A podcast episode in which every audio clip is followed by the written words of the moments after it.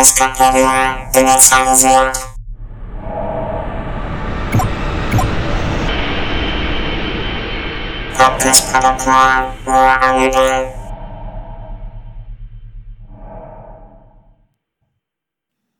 Ja, herzlich willkommen zur neuen Ausgabe der Escapedia. Ich bin Robert. Und ich bin Roland.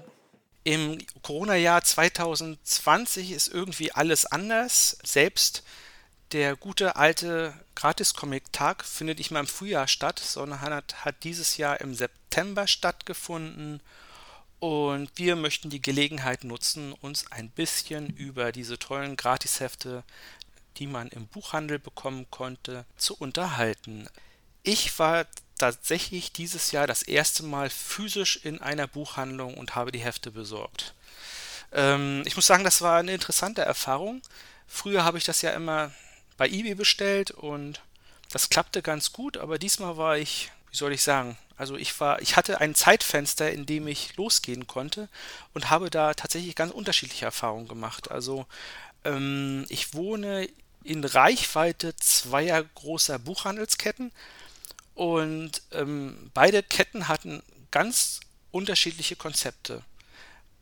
In der ersten Kette gab es einen großen Tapeziertisch, in dem alle Hefte ausgelegt waren und die Meute wurde dann quasi auf die Hefte losgelassen und man konnte quasi viel einpacken, wie man wollte. Da gab es keinerlei Kontrollen, niemand stand da. Und äh, ich nehme mal an, dass man irgendwie ab 11 dann, also um 10 machten die Geschäfte auf und um 11 konnte man wahrscheinlich nur noch Reste bekommen. Und die andere Buchhandlung bei mir um die Ecke hatte ein schöneres Konzept, das hat mir eigentlich viel besser gefallen. Ähm, da konnte man sogar schon im Vorfeld Hefte reservieren. Also man konnte dann quasi mit so einem Wunschzettel mit drei Heften hingehen, konnte seine Kontaktdaten hinterlassen und konnte dann ganz bequem die Hefte abholen. Aber auch alle anderen konnten sich dann anstellen und dann hat man so Heftchen bekommen und so eine schöne gratis Comic-Tagtüte mit auch irgendwie Luftballons drin und sag ich mal, das war einfach das schönere Erkaufserlebnis, auch wenn nichts verkauft wurde ja, das fand ich ganz interessant. Roland, wie hast du das immer gemacht in der Vergangenheit? Hast du die immer die Hefte geholt oder hast du die dann auch irgendwie gekauft über eBay oder? Nee, nee, ich habe sie mir schon immer geholt. Das war diesmal tatsächlich das erste Mal, dass mir das nicht gelungen ist. Ist ja eigentlich auch der Sinn der Sache. Die Idee hinter dem Gratis-Comic-Tag ist ja, Comicbuchläden zu fördern und ähm, dass die Leute da hingehen und sich da umgucken und vielleicht auch in echt dann mal was kaufen. Ja, diesmal ist mir leider nicht gelungen, deswegen war ich sehr dankbar, dass du mir so ein paar Heftchen besorgt hast und mir sogar hast zukommen lassen. Ja, deswegen habe ich das jetzt aber nicht erzählt. Nein, aber das soll die Öffentlichkeit schon erfahren, dass du da sehr hilfsbereit warst und auch immer bist. Nee, aber ansonsten habe ich tatsächlich das immer so gemacht, dass ich geguckt habe, was ist äh, entweder für einen Comicladen in der Nähe, was äh, in Hamburg natürlich, da gibt es natürlich ein paar mehr, hm. bei denen man das machen kann. Tatsächlich in der letzten Zeit waren es dann öfter auch äh, Buchhandelsketten, die äh, seit einiger Zeit vermehrt ja auch äh, daran teilnehmen. Ist ja dann nicht mehr so ganz der Sinn der Sache. Aber also ich war eigentlich immer vor Ort und habe mir die Sachen da abgeholt. Ich muss ja gestehen, wir haben, glaube ich, einen dezidierten Comicladen in der Stadt und ich war noch nie da, weil der hat komische Öffnungszeiten und ist auch ein bisschen blöd zu erreichen von hier aus. Und wahrscheinlich müsste ich einfach mal da vorbeigehen und mal sehen, was da so im Sortiment halt. Andererseits ist natürlich so, dass mein zu lesen Stapel eigentlich groß genug ist. Also das könnte dann auch zu Effekten führen, die ich nicht so haben möchte, aber ja. das ist ein anderes Thema. Ich möchte natürlich auch ein bisschen über die Hefte sprechen oder wir wollen heute ein bisschen über die Hefte sprechen und als Reihenfolge habe ich einfach jetzt mal die ausgewählt, wie ich die Hefte gelesen habe. Als erstes habe ich tatsächlich den Onkel Dagobert und Donald Duck, der Sohn der Sonne, von einem gewissen Don Rosa gelesen. Oh, großartig. Und ich muss sagen, ja, das war schon nett. Also das hat mir richtig gut gefallen. Also wem das vielleicht überhaupt nichts sagt, also Don Rosa ist einer der zwei großen, würde ich sagen, Disney Donald Duck Autoren. Der eine ist Karl Barks, der andere ist Don Rosa. Wie die Christenheit sich vor allem in Reformierte und Katholiken spaltet, spaltet sich die Donaldistengemeinde auch in Don Rosa und Kabaks-Fans. Also zumindest habe ich immer das Gefühl. Ja, also ich würde eher sagen, in Puristen, die halt nur Karl Barks akzeptieren und in diejenigen, die dann die Ergänzung, die Don Rosa vorgenommen hat, auch akzeptieren. Und ich zähle mich eher zu letzteren, da ich das eigentlich ziemlich großartig finde, was der gute Rosa so macht. Aber ähm, ich wollte nicht unterbrechen. Nein, hast du überhaupt nicht. Und äh, es ist erschreckend, wie sehr wir da auf einer Linie liegen. Schon wieder, verdammt. Äh, ich gehe sogar noch einen Schritt weiter. Also mir gefallen eigentlich grundsätzlich die Don Rosa Sachen besser als die Karl Barks Sachen. Und jetzt werden alle aufschreien, die Puristen sind. Ich kann das aber allerdings auch begründen. Ich habe immer das Gefühl, dass, dass das immer irgendwie so ein bisschen mehr an der Realität dran ist. Also ist irgendwie das Gefühl, ist, ist irgendwie es ist mehr im Hier und Jetzt, habe ich so, so das Gefühl, weil Karl Barks doch langsam anfängt zu altern, aber im Sinne nicht von, dass die Geschichten nicht mehr ziehen, sondern. Da mal jetzt doch einhaken darf. Also Karl Barks äh, deckt nun schon seit einiger Zeit der grüne Rasen. Also hm? deswegen ähm, kann man jetzt von einem aktuellen Werk in dem Sinne auch nicht mehr sprechen. Genau. Äh, nun ist das Werk von Don Rosa ja nicht von dem von Karl Barks zu entkoppeln. Also vielleicht mal einen Schritt zurückgehend. Also Früher war es so, dass die Mickey Mouse und Donald Duck Geschichten und so, da stand nie drunter, wer die in Wirklichkeit jetzt geschrieben oder gezeichnet hat. Ne? Da stand immer Walt Disney drüber. Und um den Eindruck zu erwecken, dass das alles der gute Walt persönlich ist oder war. Und die Fans haben damals schon, also wir sprechen jetzt hier wirklich von den 40er Jahren, 40er, 50er Jahren, schon erkannt, dass es da anscheinend unterschiedliche gibt. Und ein Zeichner, Autor wurde immer als der gute Autor bezeichnet. Und das war eben, wie sich später herausstellte, Karl Barks, der immer sich besonders als geistreich bei der Entwicklung seiner Geschichten erwiesen hat. Ne? Also die ganzen weiten Reisen, die Dagobert und seine Verwandten immer machen, um irgendwelchen Schätzen nachzujagen, das hat er sich ja im Prinzip ausgedacht und etabliert. Überhaupt die Figur des äh, Scrooge McDuck, also Dagobert Duck, hat er ja im Prinzip erfunden. Zumindest in der Form, wie, wie wir sie jetzt kennen dieses Einbetten in die damalige scheinbar reale Welt oder eine, eine Parodie darauf, das hat er ja schon ins, äh, ins Rollen gebracht. Also was ich eher meinte ist und die reine Exekution der Idee, die Durchführung. Also man muss Karl Barks natürlich absolut zugute halten, dass er halt dieses Universum erschaffen hat. Genau, und ohne den geht es halt nicht. Er, er hat es halt geprägt, er hat die Figuren, äh, also viele Figuren hat er halt erfunden, beziehungsweise überhaupt mit Leben gefüllt. Und ähm, ja, und was der Don Rosa eben gemacht hat, dass er dieses Material nimmt und es als Grundlage von allem nimmt, als, als ähm, Kanon. Kanon, genau, und darauf dann halt aufbaut und versucht, irgendwelche Lücken zu schließen oder zu erklären. So zum Beispiel so Sachen wie Dagobert am Anfang gezeichnet wurde mit seinem Backenbart, der eher so ein bisschen runterhängt und später steht er ja mehr so ab. Und da gibt es tatsächlich eine kleine Geschichte dazu oder ein paar Panels in einer Geschichte, in der Don Rosa das erklärt, warum sich das geändert hat. Und so greift er jede Lücke und alles auf und hat halt aus den manchmal nur Versatzstücken, die Barks so äh, geschaffen hat, einen kompletten, in sich schlüssigen Kosmos geschaffen oder es zumindest versucht. Und ich finde, es ist ihm auch sehr gelungen. Also Erst kürzlich habe ich mir den Band Dagoberts Millionen oder irgendwie so ähnlich, also wo es um die, um die komplette Historie von Dagobert Duck und seiner Herkunft äh, aus Schottland, wie er da los ist, wie überhaupt der ganze Familienzusammenhang ist, was ja immer ein Rätsel war, ne, weil das ja, weil ja immer nur von Onkel und Neffen die Rede ist. Und da hat er wirklich mal den kompletten Stammbaum jetzt entworfen. Naja, und die Geschichte halt komplett durcherzählt. Ne? Also alles, wo, was immer nur so Rückblenden waren, die bei Barks hin und wieder mal auftauchen, hat er halt komplette Geschichten draus gemacht. Das Buch heißt übrigens Onkel Dagobert, sein Leben, seine Milliarden. Genau so heißt es. Sehr zu empfehlen für alle, die ähm, dem Purismus nicht hundertprozentig frönen wollen und das auch lesen wollen. Aber wir sind ja komplett abgeschwiffen von der eigentlichen Geschichte, die auch sehr nett ist. Erzähl doch mal, worum es da geht. Ja, das ist natürlich wieder so eine typische äh, Abenteuergeschichte. Es geht darum, dass natürlich mal wieder in Frage gestellt wird, ob denn Dagobert Duck wirklich der reichste Mann der Welt oder die reichste Ente der Welt ist. Entschuldigung, das habe ich mich fast versprochen. Oder McMoneysack. Und dann beschließt man einfach, man macht einen Wettstreit, wer den Schatz der Inkas findet, der ja, der, der hat quasi den Preis gewonnen und sollte dem den Titel äh, die reichste Ente der Welt tragen dürfen. Und das geht natürlich dann so ein bisschen hin und her und ist eine sehr schöne Geschichte, wie man sie eben so kennt. So diese typischen, wir suchen den Schatz eben aus, was weiß ich, den lustigen Taschenbüchern oder um jetzt noch mal ein bisschen weiter abzuschweifen, äh, von den DuckTales, wovon es übrigens momentan wieder mal eine Ablegerserie gibt oder ein Remake, was mir auch relativ gut gefällt. Aber wie gesagt, um auf dieses Heft zurückgekommen, mir gefällt das richtig gut, ist eine schöne Geschichte, hat alles drin, was man so erwartet. Was ich teilweise ein bisschen lustig finde, ist, dass es teilweise noch englisch gesetzt ist. Ich weiß nicht, ob dir das aufgefallen ist. Also gleich, mhm. wenn man auf die erste Seite aufschlägt, hat man da stehen Uncle Scrooge and the Son of the Sun. Und äh, auch wenn es um Geräusche geht, ne, also da macht es dann eben nicht Kavum, sondern Bluey oder Wack oder Suff. Also, ähm, ich weiß nicht, das ist irgendwie so teilübersetzt. Das fand ich irgendwie lustig. Ich weiß nicht, ob es dafür irgendeine Erklärung gibt. Weißt du da Näheres?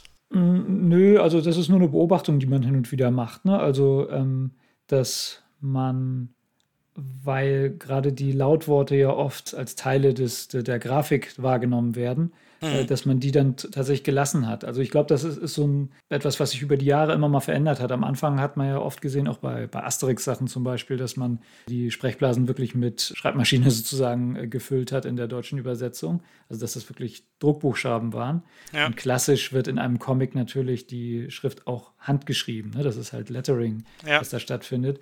Und wenn man das jetzt heutzutage macht, wird das ja auch in der Übersetzung wieder gemacht. Ne? Das wird ja jetzt wieder handgeschrieben. Oft zumindest. Also bei Asterix, meine ich, ist es so. Weiß ich jetzt gar nicht mehr. Ähm, und äh, ähnlich ist es eben bei diesen Lautworten, äh, die, ähm, die ein eigenes Wort haben, was ich jetzt leider vergessen habe. Egal. Also die Lautworte, die in Comics immer vorkommen, die dann Bestandteil des Bildes sind. Da hattest du oft bei alten Übersetzungen dann, dass da irgendwie auch mit Druckbuchstaben drauf rumgestümpert wird, was ja. ja. überhaupt nicht gut aussieht. Und da muss man sich entweder dann als Übersetzer die Mühe machen und das komplett rausretuschieren und in Deutsch dann ein vergleichbares Lautwort reintun oder es eben lassen. Und ähm, oft entscheiden sich die Übersetzer dann eben dafür, es so zu lassen. Und ich finde das eigentlich ganz charmant. Und ähm, auch bei den äh, Titeln habe ich das tatsächlich oft so. Ich lese jetzt gerade die Karl Barks Komplettausgabe, die Entenhausen-Edition, die jetzt ungefähr in den in Band 60 ist, wo sie wirklich für recht schmales Geld, weil das auch so, so ähm, Softcover-Alben sind, mhm. die wirklich das Komplettwerk mal wieder auflegen. Und da haben sie es auch oft, dass sie den Titel einmal oben drüber schreiben in der deutschen Übersetzung, aber in der, das, das Original, erste Panel sozusagen mit dem Originaltitel drin lassen. Insofern ist mir das nicht fremd. Ich könnte mir vorstellen, dass der Wortscherz Son of the Sun für Kenner dann erhalten bleiben sollte. Und deswegen haben sie es da vielleicht gelassen. Aber ja, genau, weiß auch nicht. Also, was mir auch gefallen hat, also mir hat die auch großartig gefallen, die Geschichte. Ähm, sie war mir auch neu, ich kannte die noch gar nicht. Also, das Gesamtwerk von ähm, Don Rosa ist mir da, hat, äh, da habe ich noch etliche Lücken. Bei Karl Barks kenne ich schon mehr, also gerade so die längeren Geschichten, die meine ich eigentlich alle zu kennen, aber bei Rosa fehlt mir sicher noch eine ganze Menge. Und es, auch da drin waren ja wieder tonnenweise Anspielungen auf originale Barks-Geschichten. Ne? Das spielt ja wieder in den Anden. Du hast dann den alten Ureinwohner, der da sitzt und äh, fragt, ob sie immer noch nach viereckigen Eiern suchen, was ja eine Anspielung ne? auf die ja. entsprechende Geschichte von Karl Barks ist und so. Und so sind ja überhaupt der Streit mit Moneysack ist ja auch schon legendär. Dann natürlich spielt das ähm, schlaue Buch äh, zum wiederholten Male eine Rolle und so. Also das ist ja gespickt mit Anspielungen und eigentlich kann jeder Barks-Freund das nur mit großem Genuss lesen. Einen übertriebenen Purismus kann ich da irgendwie immer nicht so verstehen. Also ich, wie gesagt, ich fand es auch sehr unterhaltsam. Also mir hat es gefallen. Also es war ein guter Start mhm. in die Reihe. Ja, was hast du denn als erstes gelesen oder welches Heft möchtest du gern vorstellen? Ja, ich glaube, als erstes gelesen habe ich, wenn ich mich recht erinnere, den Spider-Man-Band, den du mir dankenswerterweise hast zukommen lassen. Das muss ich jetzt natürlich bei jedem Band sagen, weil ne? der hat mir auch gut gefallen. Ähm, wobei ich sagen muss, dass ich bei Marvel, obwohl das meine favorisierte Superheldenwelt ist, äh, aktuell ein bisschen raus bin. Also man unterteilt die Geschichte ja gern mal so nach diesen Großereignissen, großen Crossover-Geschichten, die ähm, regelmäßig stattfinden. Äh, und die letzte war, die ich gelesen habe, war die Secret Empire-Geschichte, in der vermeintlich rauskommt, dass Captain America eigentlich schon immer ein Bösewicht war, äh, was sich am Schluss dann natürlich auflöst. Aber also da, das war ist so mein letzter Stand der Marvel-Historie. Deswegen, ähm, was danach noch so kam, da bin ich ein bisschen raus. Das ist aber nicht so schlimm, weil die beiden äh, Spidey-Geschichten, die da drin sind, alle relativ klassisch sind. Also sie spielen auf die ganz ursprüngliche Charakterisierung unseres Lieblingsnetzschwingers äh, an. Also sein, sein, sein Verhältnis zum, zu Onkel Ben wird, ich glaube, ich in beiden Geschichten thematisiert. Siehst du, ich habe die gar nicht mehr so präsent, weil die so ganz klassisch sind. Aber das mag ich eigentlich auch, wenn, wenn auf die ja, ursprüngliche Charakterisierung der Helden eingegangen wird. Und das war nett. Also, was ich ganz gut fand, war, dass da noch zwei weitere Geschichten drin waren. Einmal eine X-Men-Geschichte, die ich auch okay fand, wobei ich auch bei den X-Men gerade nicht so. Ah, die, mir gefallen aktuell die ganzen Avengers-Sachen irgendwie besser. Ich weiß nicht warum. Wobei diese ganz neue X-Men-Handlungs- Reihe, wo sie alle irgendwie magische Schwerter haben. Das klingt wieder ganz interessant, aber mal gucken. Und dann ist äh, noch eine Loki-Geschichte dabei und Loki geht ja sowieso immer. Den haben sie ja spätestens seit ähm, in den Filmen so gut dargestellt wird, auch in den Comics ein bisschen verändert und ausdifferenziert. Aber obwohl das war auch vorher schon, das ist jetzt ein bisschen ungerecht, aber jetzt äh, wird er natürlich noch viel weiter weg vom reinen Schurken, den er, als er damals in den mhm weiß nicht, 60ern oder wann erfunden wurde. Ähm, da war er wirklich so der, der, der reine Fiesling. Ähm, davon ist er jetzt schon lange sehr weg und es ist halt auch immer eine, eine immer sympathischer werdende Figur, die aber halt, naja, auch immer mal über die Stränge schlägt, was dann die Helden wieder in Probleme bringt. Genau, aber das hat mir ganz gut gefallen. Also ich glaube, äh, aus dem machen sie immer mehr. Ja, viel mehr kann ich doch gar nicht sagen. Hast du die auch gelesen? War solide Kost. Nee, habe ich nicht gelesen. Aber ich habe ein anderes Superhelden-Comic gelesen. Ich weiß zwar nicht genau, ob die Einteilung so passt, aber ich habe tatsächlich die Teenage Mutant Ninja Turtles gelesen, ähm, die ja, sag ich mal, vom mhm. Stil so ein bisschen rausfallen. Also äh, das Heft ist in ganz in äh, mit Tusche gezeichnet, also ganz schwarz-weiß. Mhm. Und wenn ich das richtig weiß, ist das quasi ein Reprint der allerersten Ninja Turtles Geschichte überhaupt. Richtig. Also, wenn ich das richtig. weiß, war das mal mehr oder weniger eine, so eine Art Wette oder so eine Art äh, Herausforderung, dass man gesagt hat, man kann eigentlich aus dem Quatsch einen Comic basteln und dann hat, haben die Autoren sich entschieden, was wäre denn mit so kämpfenden Schildkröten, was ja eigentlich normalerweise nicht zusammenpasst, ne? so eine langsame Schildkröte und irgendwie so schnelle Actionbewegung. Und im Mai 1984 ist dann quasi so ein Untergrundheft entstanden, aus dem sich dann quasi dieses Franchise entwickelt hat, das, sage ich mal, viele Kinder der 80er Jahre dann irgendwie noch als animierte Serie kennen, die dann aber nicht mehr viel außer vielleicht die Hauptcharaktere mit dieser Art von Comic zu tun hat. Also ich fand's okay. Also ich fand's, sag ich mal, aus historischem Interesse relativ interessant. Also auch da wird quasi, es werden quasi alle Charaktere eingeführt, die man eben kennt. Also Splinter, der Rattenmeister der vier Ninja Turtles, die in New York im Untergrund leben, die quasi durch einen Unfall mit einer Substanz in Kontakt geraten und dann eben anfangen, auf menschliche Größe zu wachsen und auch intelligent zu werden und sprechen können und auch wie Ninjas kämpfen können und ja, dann gibt es eben jetzt Splinter, den Lehrer von denen und mit Shredder, das ist dann der böse Gegenspieler und dann gibt es hier ganz viel Action, aber sag ich mal, viel mehr Handlung hat das nicht. Also da soll jemand gerecht werden und dann wird er gerecht und das ist dann quasi auch schon die ganze Geschichte. Ich finde es interessant, also aber ob es meint, ob ich es jetzt unbedingt empfehlen kann, weiß ich nicht. Der interessanteste Aspekt ist quasi, dass das kleine Heft alles hat, woraus das Universum nachher besteht. Also das, das finde ich wirklich interessant und überraschend, dass äh, diesen ganzen Plot man hier schon einmal abgearbeitet hatte. Hast du das Heft gelesen? Habe ich gelesen und auch mit großer Begeisterung zur Kenntnis genommen, dass das eben tatsächlich dieser Reprint äh, des originalen Band 1 ist, den ich da dann auch zum ersten Mal tatsächlich gelesen habe. Also ich kenne so die Ursprungsgeschichte ganz grob, aber habe nie die originalen Comics gelesen und das ist jetzt wirklich das erste Mal. Und gerade als dieses historische Dokument, was es dann ja ist, fand ich das wirklich sehr interessant. Die Geschichte, ja, ist, ist okay. Ist auch, auch die Zeichnung hat sich, glaube ich, dann erst über die Jahre dann ähm, entwickelt. Was ich aber nett finde, ist, dass tatsächlich die Anspielungen, die man so kennt, äh, schon im Original enthalten sind. Ne? Also die, das Origin der Schildkröten, Mhm. also wie sie entstanden sind, ist natürlich ganz deutlich und, und auch äh, kaum verborgen mit dem Origin von Daredevil verknüpft. Also das, äh, das wird ja sogar wörtlich beschrieben, dass jemand, ein, ein Junge jemanden retten wollte, von einem Laster überfahren zu werden, der kippte dann um, da ist dann eine Chemikalie ausgelaufen. Und Ja. das ist natürlich genau die äh, Daredevil-Originalgeschichte. Und es sind ja noch mehr Anspielungen drin. Ne? Also der böse Clan der äh, bösen Ninjas, das ist der Foot-Clan. Und ähm, bei Daredevil heißt der Ninja-Clan die Hand. Ach so, das wusste ich gar nicht. Ha, die Anspielung habe ich nicht verstanden. Doch, doch, da steckt halt eine ganze Menge Daredevil drin. Also auch ganz absichtlich. Ja, genau, also die 80er, 90er Jahre Serie, die haben wir ja alle gesehen mit dem unvergesslichen Frank Zander äh, Titellied im Deutschen, wo sie komischerweise nicht Ninja Turtles, sondern Hero Turtles heißen, aber gut, irgendwas ist immer.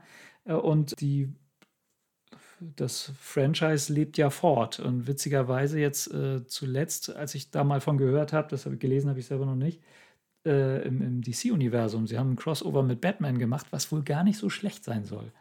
Aber ich habe es bisher noch nicht gelesen. Also ganz hinten in diesem Heft ist ja die Rede von einem Crossover mit den Ghostbusters. Ich weiß nicht, ob du das gesehen hast. Ja, ja, genau.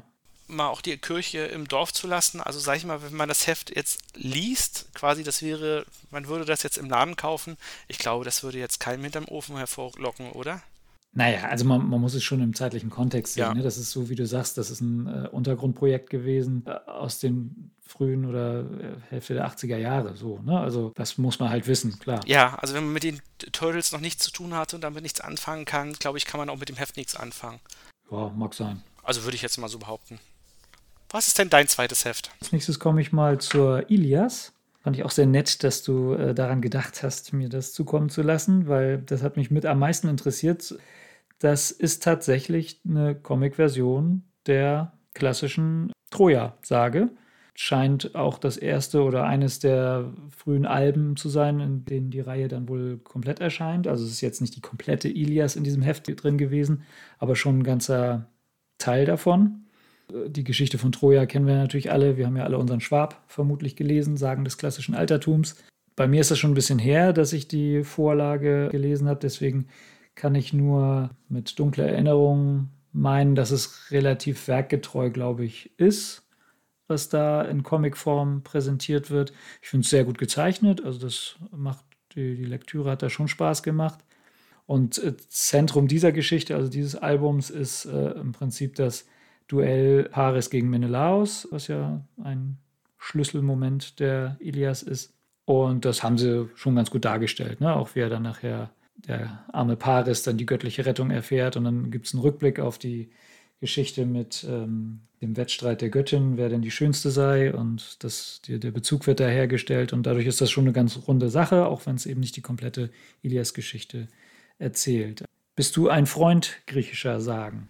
Ja, also ich würde sagen, ich bin interessiert. Mhm. Ähm, ich mag es immer wieder, wenn man dieses ganze Wust quasi so entknotet bekommt, dass man da eben so eine gute Einzelgeschichte draus erzählen kann. Also das, das gefällt mir schon. Aber ich bin nicht so jemand, der am Originaltext klebt. Also das ist dann doch relativ nee. anstrengend.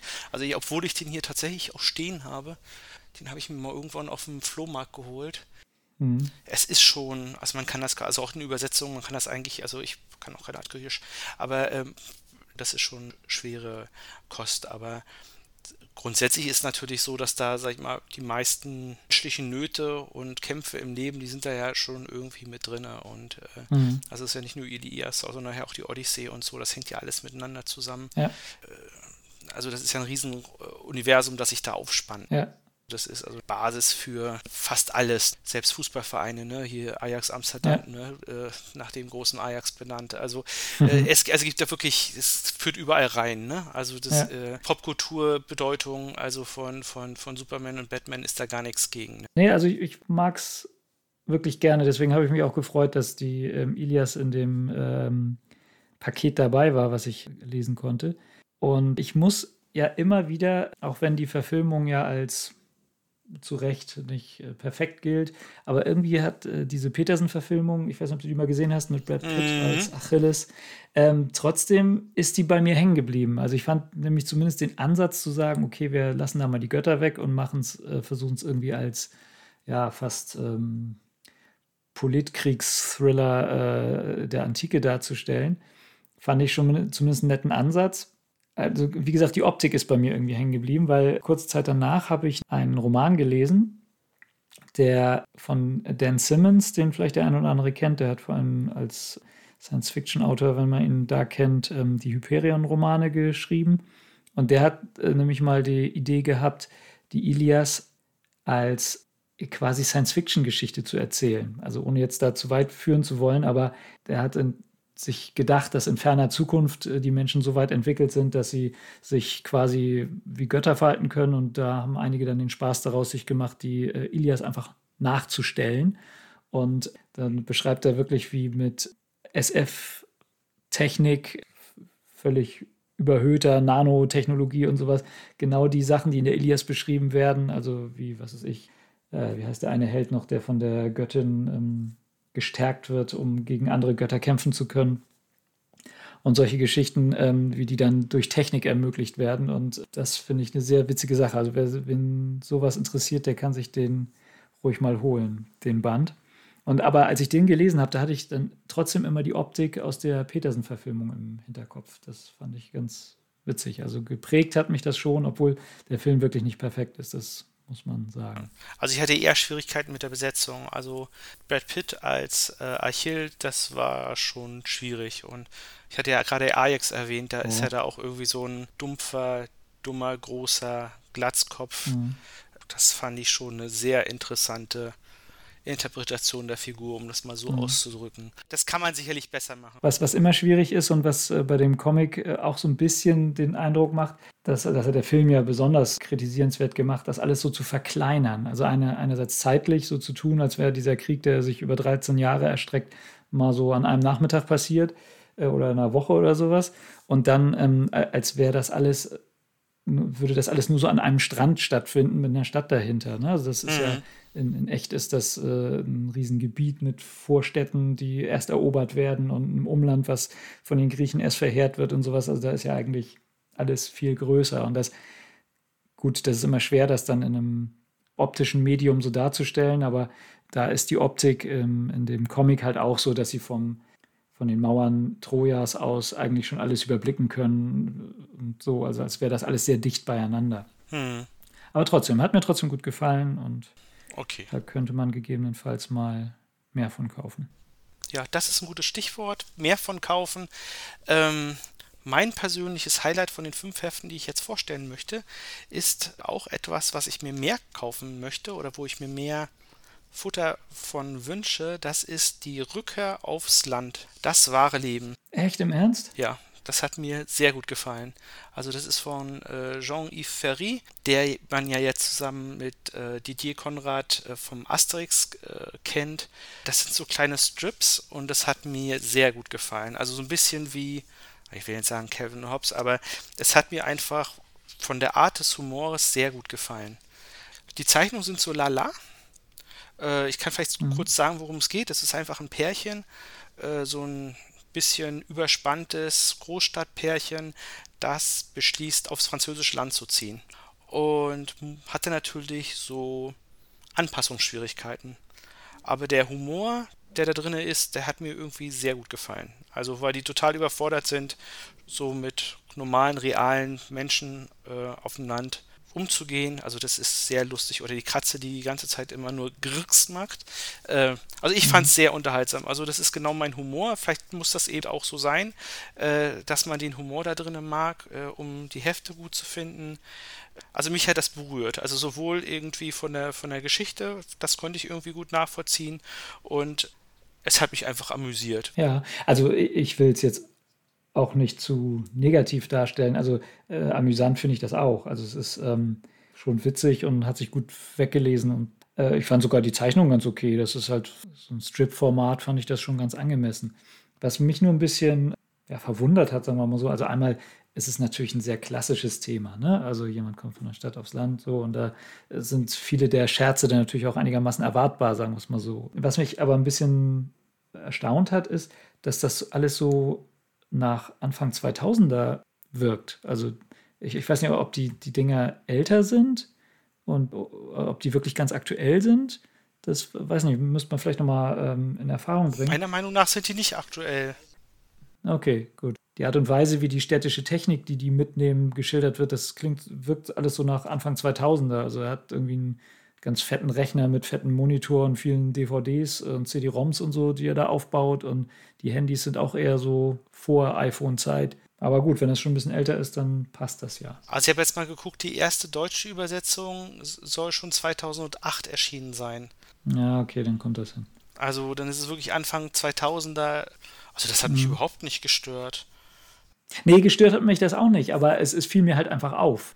Man kennt halt so Typen und am besten gefällt mir ehrlich gesagt der Bruder, der endlich sein sie besucht und das Erste, was er macht, er hockt sich vor den Fernseher.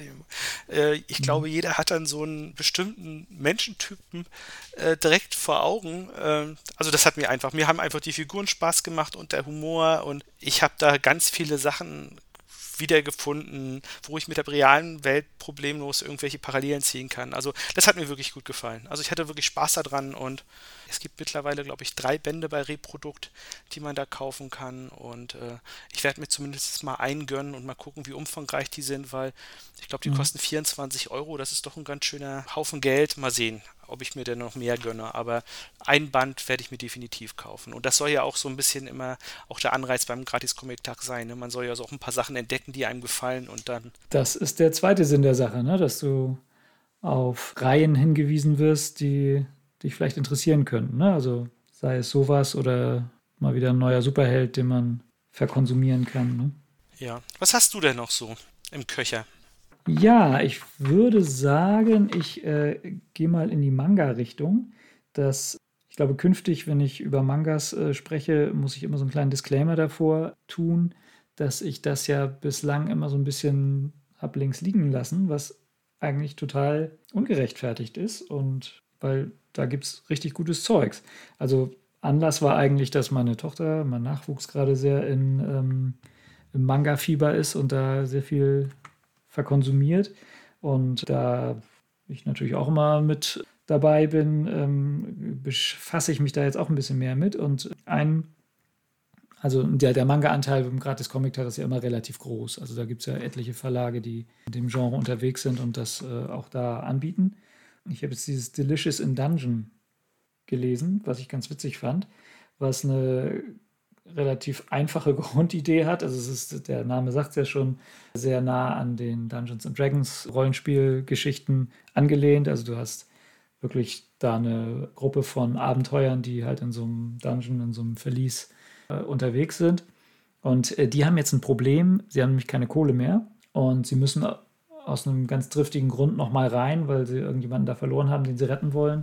Aber sie haben kein Geld mehr, um sich vor allem Proviant zu kaufen und kommen jetzt auf die Idee, sag mal, die ganzen Monster, die wir da umbringen, die könnte man doch eigentlich essen. Und das ist der Kerngedanke dieser Geschichte, die vermutlich dann noch weitergeht, weil das ist äh, offenbar nur das erste Heft davon. Wie sie jetzt die Monster, die so, äh, so erlegen, und das sind halt so die ganzen klassischen Dungeons and Dragons Viecher, wie irgendwelche laufenden Pilze oder vermutlich wird der Galert-Block auch nochmal eine Rolle spielen und so weiter, wie man sie so alle kennt. Äh, und wie die dann erstmal die Überwindung der Abenteurer, das dann zu tun und naja, wie die dann äh, zubereitet und verspiesen werden. Das finde ich ganz, das ist auch natürlich mit dem einen oder anderen Augenzwinkern ähm, gemacht, die Geschichte. Und das fand ich eine ganz witzige Idee, die auch recht gut umgesetzt ist. Also die Zeichnungen sind ziemlich gut und es ist auch sehr witzig dargestellt. Hat mir ganz gut gefallen. Ja, das klingt auch vielversprechend. Liest du denn jetzt mehr Mangas bei deiner Tochter mit? Ja, doch, doch das ist ja nun nicht so, dass ich früher gar keine gelesen hätte. Also hin und wieder habe ich da auch mal reingelinst, aber das ist jetzt tatsächlich deutlich mehr geworden. Jetzt äh, habe ich gerade eine relativ neue Reihe, Somali und der Geist des Waldes heißt das, glaube ich. Steht hier im Regal, ich muss gerade mal gucken. Ähm, die gefällt mir ganz gut, ist so eine Fantasy-Geschichte. Ja, ich weiß nicht, hast du irgendwie Berührung zu diesem Genre oder mal Animes geguckt oder ist das so gar nicht deins? das ist eigentlich so gar nicht meins. Ich habe aber im letzten Jahr quasi eine japanische Graphic Novel gelesen, wo ich mir jetzt auch nicht sicher bin, ist das jetzt Manga oder ist es nicht. Also nur weil das eben aus, aus äh, Japan kommt. Äh, das heißt Vertraute Fremde und das war von Niro Taniguchi. Und da geht es darum, dass so ein Geschäftsmann äh, auf Geschäftsreise in den falschen Zug einsteigt und dann in seiner Heimatstadt oder seiner, die Stadt seiner Geburt ankommt und da fällt er halt um und ist plötzlich wieder ein 14-Jähriger.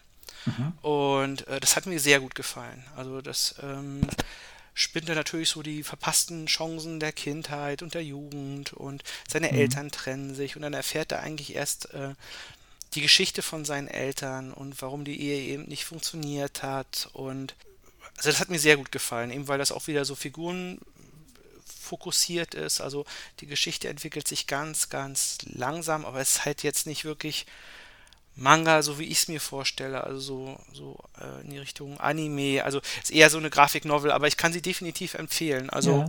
ich weiß auch nicht, was da genau so die, die Unterscheidungskriterien sind. Also da, also da kenne ich mich zu wenig aus. Wir können ja irgendwann mal eine Folge machen, zwei alte Männer decken Mangas. Ähm, aber, äh, also mein Wissen darüber ist auch sehr oberflächlich, aber äh, es ist definitiv so, dass das äh, eine riesen Bandbreite hat. Ne? Mhm. Also der, was Manga bezeichnet wird, das erstreckt sich eben in die ganz kleinste äh, Leserinnen und Leser, ganz niedlich aufgemachte Sachen bis hin zu ähm, ja, sehr ernsten Erwachsenen-Themen. So, ne? Also da, da gibt es die komplette Bandbreite. Insofern würde ich durchaus sagen, na klar ist das auch Manga. Ne? Also das können wir ja nochmal gesondert erörtern. Anime, Zeichentrick hat mich nicht so gepackt. Also wahrscheinlich auch so vom Alter her hat das irgendwie nicht gepasst wahrscheinlich. Ich glaube, die große Anime-Welle fand dann, was weiß ich, so fünf Jahre nach mir statt. Also da bin ich irgendwie vorbei geschlittert an, an der Geschichte. Mhm. Ja, was habe ich noch gelesen? Also ich habe noch Pik Ass gelesen, die fantastische Detektei. Ja, das ist dann schon wieder eher die Abteilung mehr was für Erwachsene, würde ich sagen. Sehr naturalistisch gezeichnet von, ich glaube, wieder französischen Autoren, ja. Also es spielt in Paris, Jahrhundertwende, also so ein bisschen viktorianisch. Und äh, es geht quasi um eine junge Frau, die so in einer Detektei anfängt zu, anfängt zu lernen. Natürlich mit also den Hindernissen, die man äh, in der Zeit zu überwinden hat als Frau.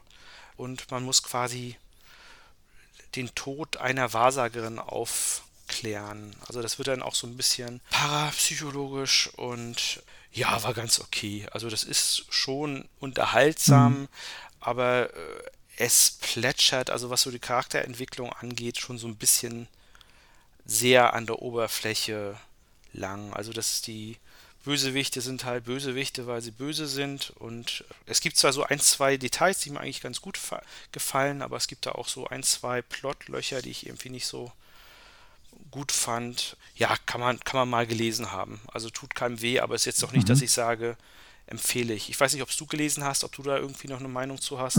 Nee, das sagt mir auch gar ja. nichts. Nee. Also kann man mal reingeschaut haben. Also wer, glaube ich, wer so ein bisschen mhm. aufs Blätter und Geistergeschichten steht, äh, der hat da vielleicht Freude dran. Also äh, die Geschichte ist nicht ganz abgeschlossen und ich habe jetzt aber auch keinen Drang, mir da mehr von zu kaufen, um zu wissen, wie es ausgeht, weil es für mich ein bisschen flach ist, so von der Erzählung her.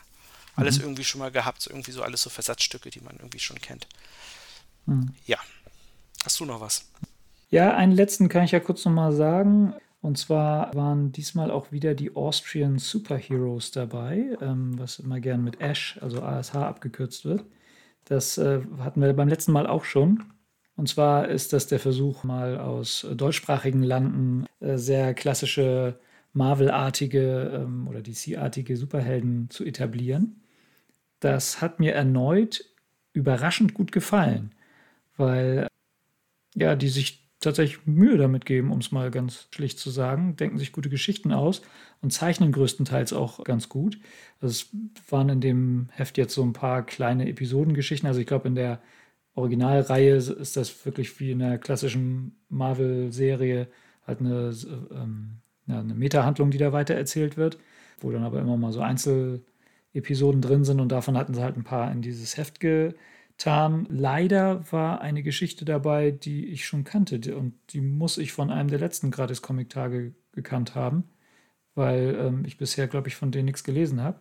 Das fand ich jetzt ein bisschen schade, aber äh, trotzdem waren das alles gute Geschichten.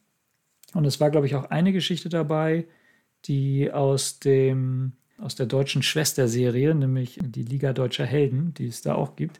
Da hatte ich auch mal einen Test irgendwo gelesen, die fand ich nicht ganz so gut wie, die, wie das österreichische Pendant. Aber diese kleine Geschichte, die von zwei Berliner Superhelden handelt, die fand ich ganz gut. Also die war echt nicht schlecht. Also vermutlich ist das auch mittlerweile besser, als ich das da in Erinnerung hatte. Aber das ist auch so ein Vorhaben, was ich schon seit einigen Jahren vor mir herschiebe, da mal ein bisschen mehr von zu lesen, weil ich den Ansatz und die Idee eigentlich ganz witzig finde, das auch mal äh, in Mitteleuropa zu etablieren. Ja, das finde ich noch ganz erwähnens- und empfehlenswert. Aber dann wäre ich auch im Prinzip so damit durch. Hast du denn noch was? Ich habe noch ein einziges Heft. Der Autor ist José Luis Munuera und der hat ganz viele Spirou-Bände gemacht. Äh, das sieht man auch. Also ähm, einer seiner zeichnerischen Vorbilder ist auch Derzo. Das sieht man ganz doll. Kurz gefasst, es geht um eine Piratenfamilie. Und äh, der Hauptcharakter, der Vater, der erinnert mich sehr an die Interpretation von ähm, Sean Connery, die Uterzo mal gezeichnet hatte. Also äh, in jedem zweiten mhm. Blatt sieht das aus. Also ist top gezeichnet. Ähm, erinnert mich auch so ein bisschen von der Geschichte an Umpapa. Über den haben wir ja auch schon mal geredet. Die Daltons kommen ja. drinne vor. Also ich glaube, wer so auf franco-belgische Comics steht, der hat da Spaß dran. Also das ist ganz nett, solide. Also ist jetzt auch nicht so, dass ich da in die Hände klatsche, aber es hat mir eigentlich ganz gut gefallen. Also das war sehr unterhaltsam. Also es ist wahrscheinlich das, das zweitbeste, was ich gelesen habe, was mir jetzt so, so einfällt. Also mhm. es hat sich gelohnt. Also das wäre mein Fazit vom Gratis-Comic-Tag 2020. Also es hat wirklich Spaß gemacht. Es gab wieder so ein paar Hefte, die einem wirklich gut gefallen haben. Ein paar Hefte, die man gelesen hat und man ist schlauer hinterher. Also man hat wieder so ein paar Sachen gesehen und erlebt und äh, es kann ja nicht immer alles nur Highlights sein. Ja, also ich würde vorschlagen, wenn es 2021 wieder einen Kommentar gibt und vielleicht sogar im Frühjahr, dass wir wieder eine Sendung machen. Was hältst du davon? Auf jeden Fall, da sind wir wieder dabei. Ja. Das äh, ist jetzt ja fast schon Tradition. Äh, was neu ist auf unserer Webseite, wer sich vielleicht mal auf escapedia.de umschauen möchte, ist, ähm, wir haben unsere Über uns Seite überarbeitet und da gibt es tatsächlich das erste Mal ein Bild von uns. Ja, wir zeigen endlich mal Gesicht. Wie gefällt dir denn das? Ja, es gefällt mir sehr gut, äh, weil es nämlich aus der Feder des großartigen Adrian vom Bauer stammt, der uns beide sehr schmeichelhaft, wie ich finde, als äh, Star Trek-Charaktere in Szene gesetzt hat. Genau genommen äh, im Stile dieser neuen Lower Decks-Serie was ja eine Zeichentrickserie ist. Insofern sehen wir da etwas cartoonhaft aus, aber ich finde, das ist sehr gelungen. Das sehe ich genauso. Also nochmal vielen, vielen Dank an Adrian für die, für die Arbeit. Also wir haben uns sehr darüber gefreut und ähm, vielleicht sprechen wir auch nochmal über Lower Decks, denn die Serie gefällt mir bis jetzt sehr, sehr gut, was ich davon sehen konnte. Aber ich glaube, das ist dann schon wieder ein Thema für eine der nächsten Folgen. Äh, es ist Zeit, auf Wiederhören zu sagen. Also bis zum nächsten Mal. Ja, bis zum nächsten Mal. Hat mich wieder sehr gefreut.